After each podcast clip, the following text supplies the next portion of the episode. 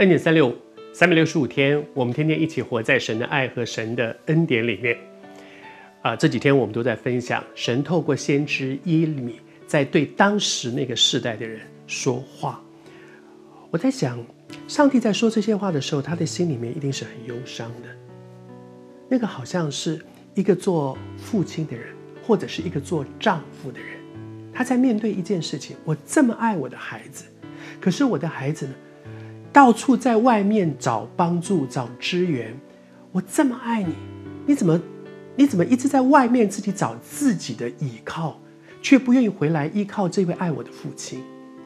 我是一个做丈夫的人，我这么爱我的妻子，可是我的妻子所有的需要，天天在外面找别的男人，却不找我。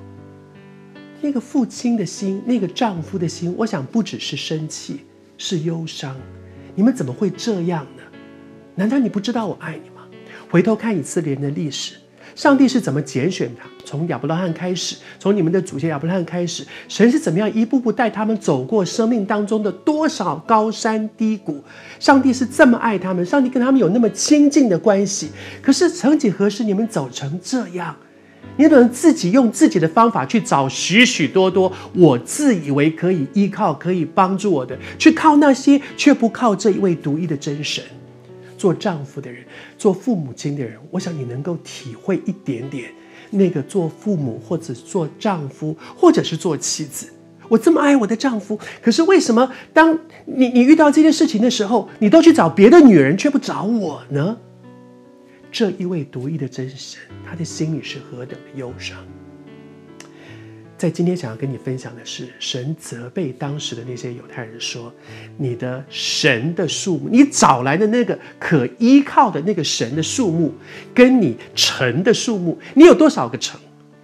哇，你所在的那个地方有多少个城镇？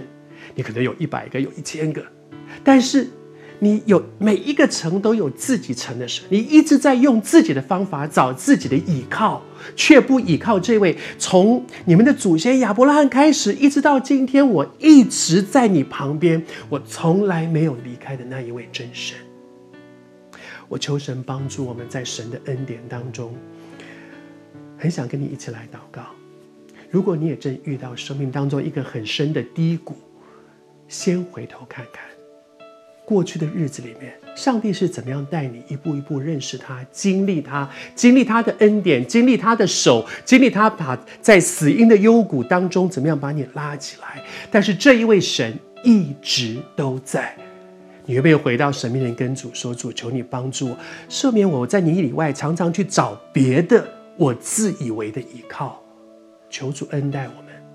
主，我求你今天在这一个短短的三分钟的时间里面。